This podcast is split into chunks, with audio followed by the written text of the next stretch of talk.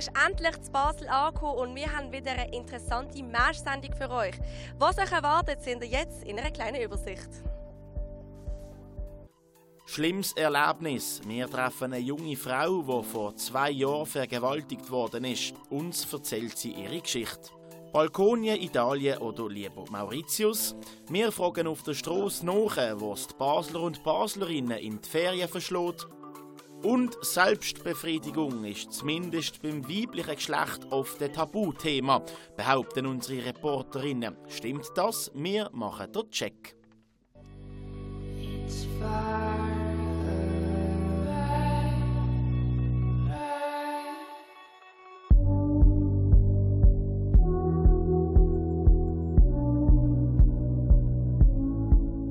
Ganz Basel ist in Ferienstimmung und wo die Basler ihre Sommerzeit verbringen, das sehen wir nach dem nächsten Beitrag. Dort trifft Adina eine Frau zum Picknick, die einen schweren Schicksalsschlag hatte. Also das ist im 2016 Da ja, bin ich vergewaltigt worden Ihr ist das passiert, was sich alle davor fürchten. Sie ist Opfer von einem sexuellen Übergriff geworden. Wie sie heute mit dem umgeht und was sie mir sonst noch zu erzählen hat, versuche ich heute herauszufinden. Darum lade ich sie zu einem kleinen Picknick im Park ein.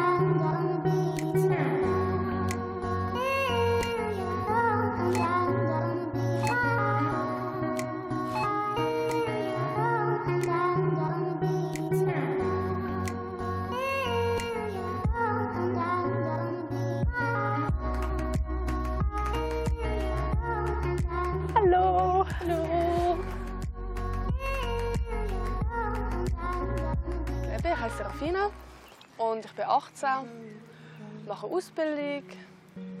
Und äh, was schaffst du? Als Kleinkinderzieherin, also im ersten Lehrjahr, jetzt komme ich ins zweite.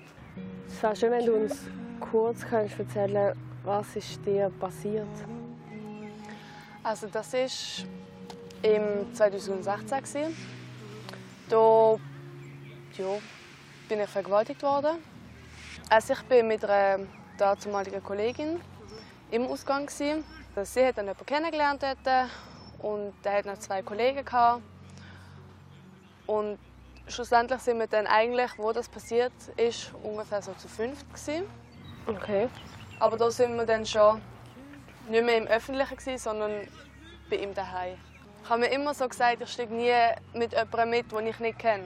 Vor allem mit Typen nicht. Ja. Aber dort ist halt klar, sind Alkohol sind im Spiel, Drogen sind im Spiel. Und an diesem Oben wollte ich dann einfach nur noch irgendwo ruhig hingehen. Und dann äh, ja, habe ich dann eben doch wie das Gute an den Menschen oder an die Menschen geglaubt und bin dann mitgegangen. Ich habe mich dann in diesem Moment nicht wehren. Ich habe ich wollte schreien, yeah. Aber es ist so flüstern eigentlich rausgekommen. Ich habe mich wehren aber wenn ich mich normal wehre, dann äh, kann ich mich schon wehren. Aber dort ist dann, sind das so Bewegungen. Gewesen. Mehr konnte ich wie nicht machen. Yeah. Und auch nachdem, wo das passiert ist, wo wir immer noch in dieser Wohnung sitzen, bin ich dort aus dem Zimmer raus und habe zuerst mir gedacht, was ist jetzt gerade passiert? Ich bin nicht gerade raus und habe gesagt, Polizei, es muss jetzt etwas passieren. Mhm das ist erst viel später äh, gekommen, auch die Erkenntnis. So. Also ist, wie lange würdest du sagen, ist es, ist es gegangen, bis du überhaupt realisiert hast, was passiert ist?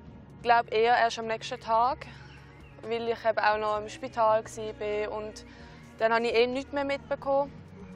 Und ähm, als ich wieder, wo das alles eigentlich, der ganze draußen war und ich wieder klar konnte denken, dort ist dann wirklich mir nochmal bewusst worden, was überhaupt jetzt passiert ist. Wo du dann realisiert hast, wie dass das Ganze passiert ist, wie hast du dann äh, gehandelt?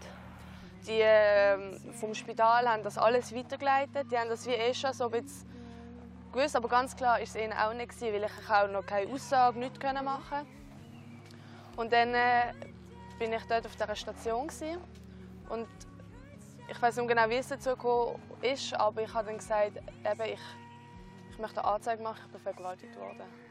Hat er seine gerechte Strafe bekommen, wenn ich das so fragen darf? Nein. Okay, ich frage jetzt nicht mehr dazu, weil da muss man immer ein bisschen aufpassen mit dem Gericht und mit der Polizei. Aber ja, jetzt wissen wir, was das ist draussen ist auf freiem Fuß. Denkst du heute noch oft an den Vorfall oder begleitet er dich im Alltag?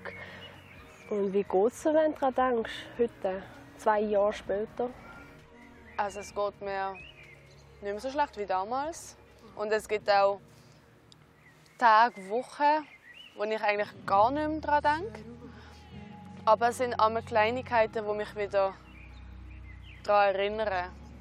Wenn ich zum Beispiel einmal bin ich dort durchgefahren und dann sind die ganzen Erinnerungen wieder aufgekommen. Und klar, es ist auch ähm, lang mit anderen Männern für mich sehr, sehr schwierig gewesen. Ich kann damit leben. Vergessen würde ich es nie.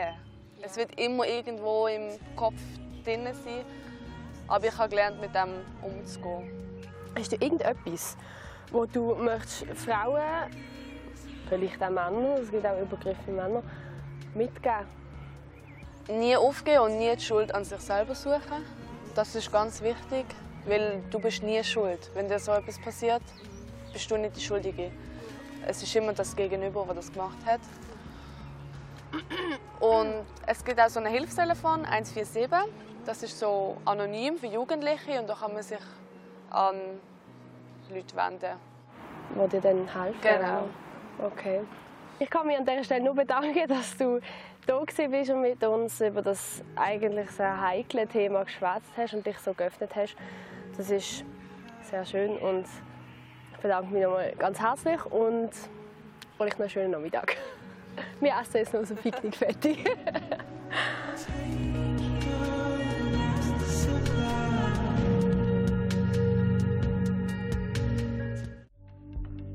Wo gehst du das Jahr in die Ferien? Zuerst gehe ich auf Italien, dann nach Madrid. Okay, schön. Was machst du denn? Ein bisschen das Leben genießen. Und du? Ich bleibe hier. Und was machst du? Arbeiten. In Vietnam. Und wo noch? Du? Und du? In der Toskana. Und ja. Ich zu Basel. Und was machst du in Basel?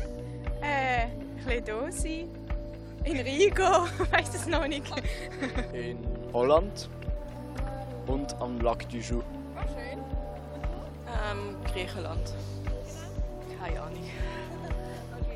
Ich gehe gar nicht in Ferien. Ja.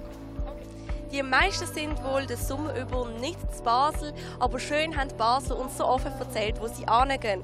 Denn nicht jeder redet gern offen über jedes Thema. Wir reden aber sehr offen im nächsten Beitrag über das Thema Sexspielzeug für Frauen.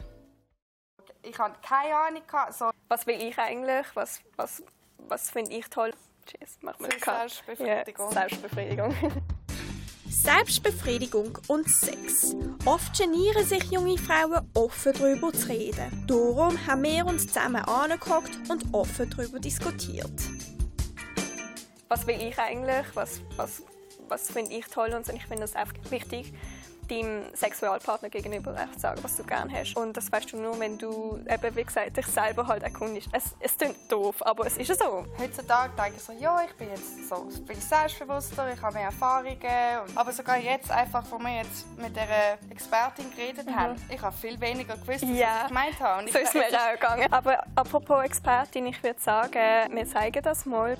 Ich weiß, du willst Sex. Wir sind erstmal ziemlich überfordert, als wir in Sexshop an der Heuburg reingelaufen sind. Zwischen unzähligen Dildos, Vibratoren, Analplugs und sogar einem Riesenpenis. Was uns aber wirklich interessiert hat, was ist denn jetzt ein Topseller unter den weiblichen Sextoys?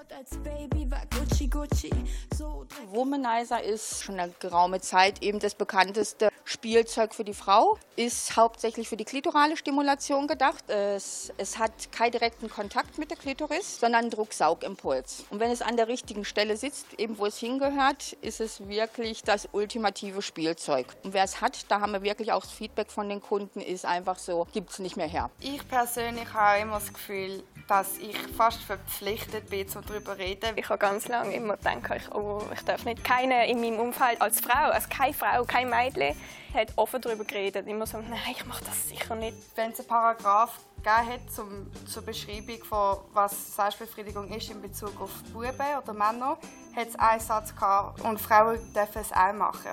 Es ist so, ich habe keine Ahnung gehabt, so was, was Frauen können selbst befriedigen. So, ja, also es ist mehr. Was, Also, was ist das? Selbst in der Schule ist bei dir dann in dem Fall mehr auch über Männer gesprochen worden als Viel über Frauen. mehr. Ja. Viel mehr.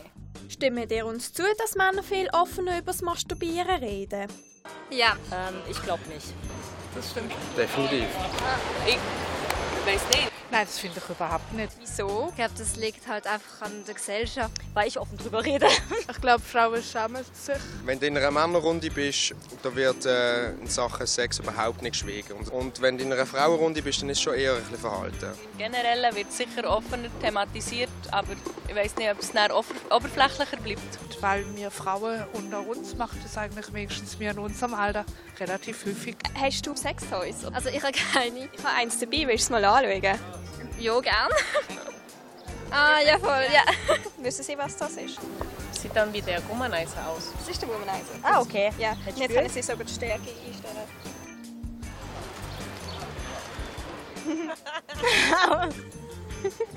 ja. Ja, komm, gib mal Ah. Der ist einmal schneller wie ich. Witzig. Ja, ja, spannend. Ich weiß nicht, ich würde es glaube nicht brauchen. Ja, ich könnte mir das vorstellen. Ich glaube schon, ja. Also ich würde es sicher ausprobieren. Ich glaube, er wäre mir deutlich zu teuer. Boah, ev eventuell, ja. Fazit: Selbstbefriedigung ist doch ein ganz normales Thema, über das man viel lernen und lachen kann.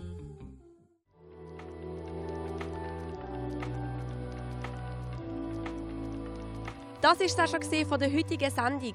Egal ob Spanien, Italien oder Griechenland, wir wünschen euch eine ganz schöne Sommerzeit.